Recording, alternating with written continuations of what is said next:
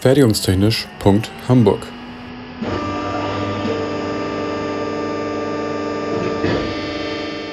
Ein Podcast rund um die Produktion.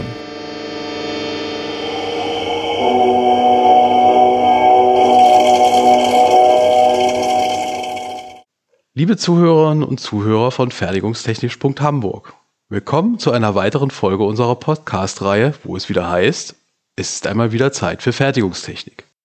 Und neben der Zeit spielen in der Fertigungstechnik auch Kosten und Bauteilqualität eine wichtige Rolle. Wir haben das ja schon oft in den vergangenen Folgen erwähnt. In den Folgen 19 und 21 hatten wir vor allen Dingen so einiges gehört über unsere Vorstellung, was Bauteilqualität bedeutet und wie Randzoneneigenschaften dies beeinflussen können.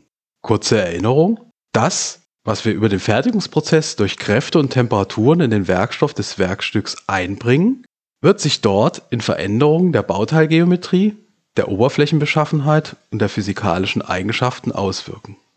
Aber die Beschaffenheit des Werkstoffs vor der Bearbeitung wirkt sich zuvor als beeinflussende Größe auf die Kräfte und Temperaturen aus.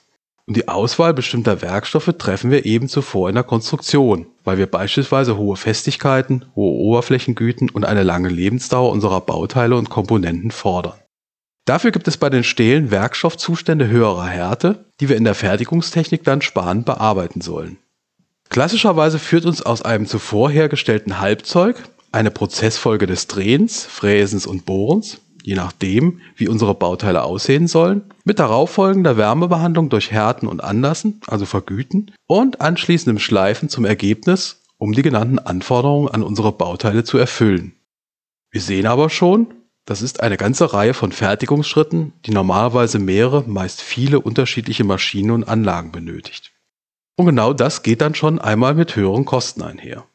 Wir fragen uns, können wir eine solche Prozessfolge irgendwie weniger zeit- und kostenintensiv gestalten? Die Antwort ist, ja, es geht. Es ist machbar. Wenn wir nämlich gehärtete bzw. vergütete Stahlwerkstoffe direkt ohne nachfolgende Schleifbearbeitung zersparen, um ein einbaufertiges Bauteil zu erhalten. Wenn wir gehärtete Bauteile bearbeiten, sei es durch Schleifen oder durch das Hartdrehen, sprechen wir im Allgemeinen von Hartbearbeitung. Schleifen ist dann Hartbearbeitung mit geometrisch unbestimmter Schneide. Hartdrehen, Hartfräsen und Hartbohren ist Hartbearbeitung mit geometrisch bestimmter Schneide. Die Einteilung der DIN 8580, darunter der DIN 8589, lässt grüßen. Repräsentativ wollen wir uns in den kommenden Minuten mit dem Hartdrehen als grundlegenden Verfahren mit geometrisch bestimmter Schneide und teilweise auch im Vergleich zum Schleifen beschäftigen. Warum also Hartdrehen? Weil wir bei der Bearbeitung von Stahlwerkstoffen mit Rockwell-Härten in einem Bereich von 48 bis 62 HRC oder höher mit geometrisch bestimmter Schneide Zeit und Kosten einsparen können. Und das hilft uns bei vielen Bauteilen, vor allem in der Antriebstechnik, aber auch bei der Herstellung hydraulischer Komponenten. Zahnräder, Wellen, Ventilsitze, Kolben, Zylinderlaufbuchsen, Gleichlaufgelenke. Auf diese Bauteile können wir allgemein im Maschinenbau und für mobile Fortbewegungsmittel aller Art auch oder trotz zunehmenden Trend zur Elektromobilität sicher nicht verzichten. Und Wälzlager als weiteres Beispiel können wir überall, wo sich etwas bewegt, immer gut gebrauchen. Der Hinweis gleich an dieser Stelle. Natürlich müssen wir anhand unserer technologischen und wirtschaftlichen Kriterien immer prüfen, ob in unserem Fall das eine oder andere Verfahren Vorteile mit sich bringt und die Anforderungen an unsere Bauteilfunktionen erfüllt werden. Gleichwohl zeigen einige Berichte von Zeit- und Kosteneinsparungen von bis zu 70 Prozent durch das Haardrehen gegenüber dem Schleifen. Da muss also etwas dran sein, dass Haardrehen als Verfahren in breiter Anwendung in der Industrie erfolgreich einsetzbar ist. Kleines Beispiel vorab. Wir wollen einen eher langen Wellenabsatz mit einigen Zentimetern Breite bearbeiten. Sind wir da nicht doch schneller, wenn wir das Ganze im Einstich mit einer ganzen Breite des Eingriffs einer Schleifscheibe bearbeiten? Also mit dem Außenrundumfangsquerschleifen? Oft ja. Beim Drehen müssen wir im Normalfall mit dem Werkzeug entlang der Werkstückkontur verfahren, wie beim Außenrundumfangslängsschleifen im Übrigen auch. Und das kostet vor allem bei längeren Wellenabschnitten, die wir bearbeiten wollen, mehr Zeit, als direkt quer zum Werkstück hin zu arbeiten. Bei kürzeren Konturen sieht die Welt da vielleicht schon etwas anders aus. Wie wir gleich sehen, spielt die bearbeitete Fläche eine Rolle. Anhand technologischer Eingangsparameter der Prozesse kann man das gut festmachen, nämlich der sogenannten Zeitflächenrate, die aus den charakteristischen Schnittparametern ermittelt werden kann und bei großen Flächen eher für das Schleifen spricht. Aber wenn wir eben weniger flächenintensive Bauteilbereiche bearbeiten wollen, machen dann niedrigere Investitionskosten, kurze Durchlaufzeiten und eine hohe Flexibilität im Vergleich zum Schleifen eben das Haardrehen attraktiv. Beim Haardrehen ist das eben so, dass die Zeitflächenrate das Produkt aus Vorschub und Schnittgeschwindigkeit darstellt. Und da beginnen, allen Vorteilen des Haardrehens zum Trotz, die Dinge, denen wir beim Haardrehen ein wenig mehr Beachtung schenken müssen.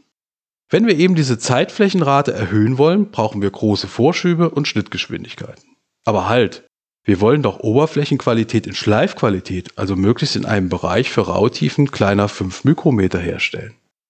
Ja, die theoretische Rauheit lehrt es uns schon. Das geht vor Dingen bei kleinen Vorschüben und großen Eckenrahlen.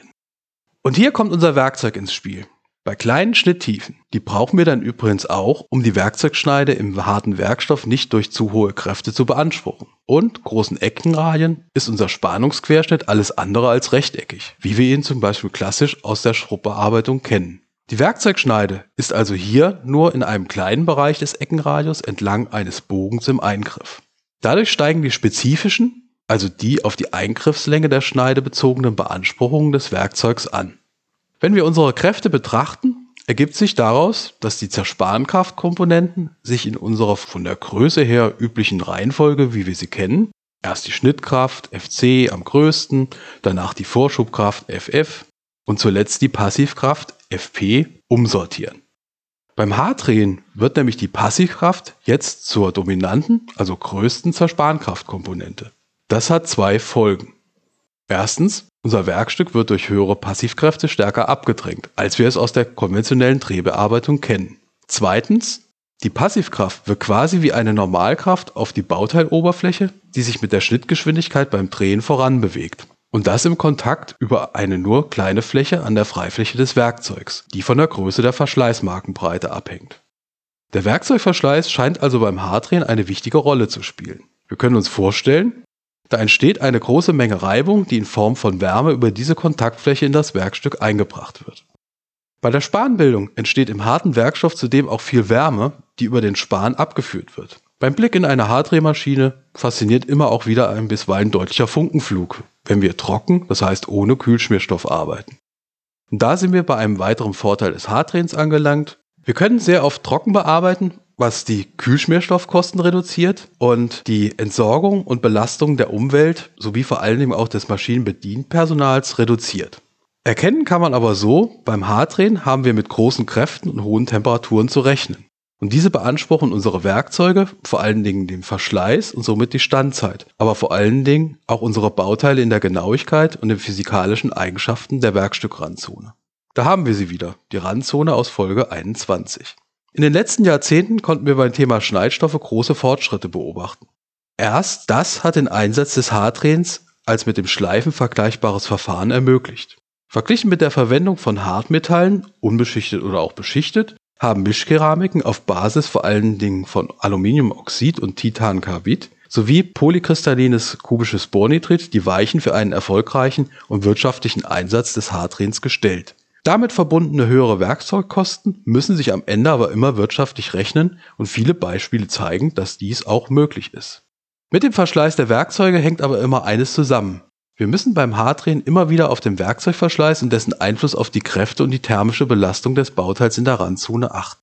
Tun wir das entsprechend nicht, kann das zu ungewollten Änderungen in der Randzone des Werkstücks führen. Gefügeumwandlungen in Form von Neuhärtungszonen, die die Grundhärte des Werkstoffs in wenigen Mikrometern Tiefe der Randschicht übersteigen, um danach im weiteren zweistelligen Mikrometerabstand von der Bauteiloberfläche stärker abzufallen. Den sogenannten Anlasszonen. Dazu kommen in diesen Bereichen wechselnde Eigenspannungszustände von Zug- und Druckeigenspannung.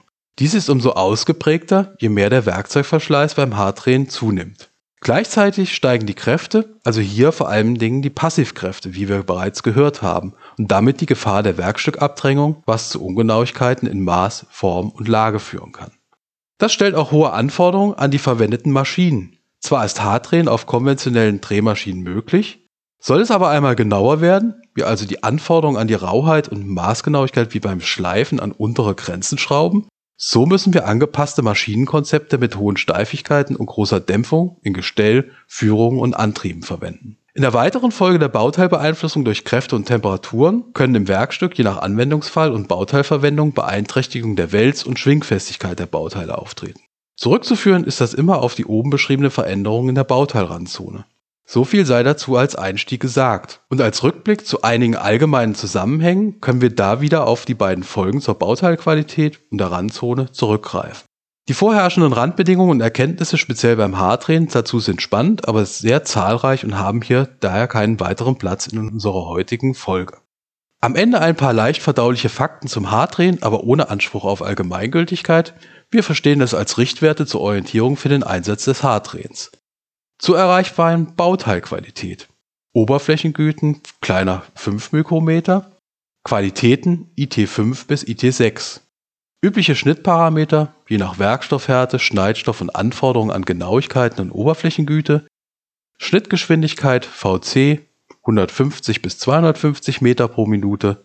Vorschub F 0,05 bis 0,4 mm. Schnitttiefe AP 0,05 bis 0,5 mm. Darüber hinaus bietet das Haardrehen viele weitere spannende Aspekte. In einer weiteren Folge werden wir dazu noch weiteres hören, wie wir die verfahrensbedingten Nachteile des Haardrehens, vor allem auf die Randzoneneigenschaften, durch eine Kombination mit geeigneten Nachbehandlungsverfahren ausgleichen können, wenn wir aus Gründen der Wirtschaftlichkeit die qualitätsbedingten Anforderungen mit dem Haardrehen allein nicht ganz erfüllen können. Wenn es heißt, es ist einmal wieder Zeit für Fertigungstechnik. Bis dahin alles Gute. Fertigungstechnisch.hamburg ist eine Produktion des IPT an der HW Hamburg. Die Inhalte stehen unter der Lizenz Creative Commons Attribution Non-Commercial 4.0 International. Infos zur Lizenz unter creativecommons.org. Verantwortlich für die Inhalte des Podcasts ist Benjamin Remmers. Meinungen gehören den jeweiligen AutorInnen und nicht der HW Hamburg. Weiterführende Links und falls vorhanden Formelzettel finden sich in den Shownotes bzw. auf der Homepage. Für Fragen, Wünsche und Anregungen erreicht man uns unter info at fertigungstechnisch.hamburg oder bei Twitter unter @fertigunghh. Es gelten die Datenschutzbestimmungen der HW Hamburg.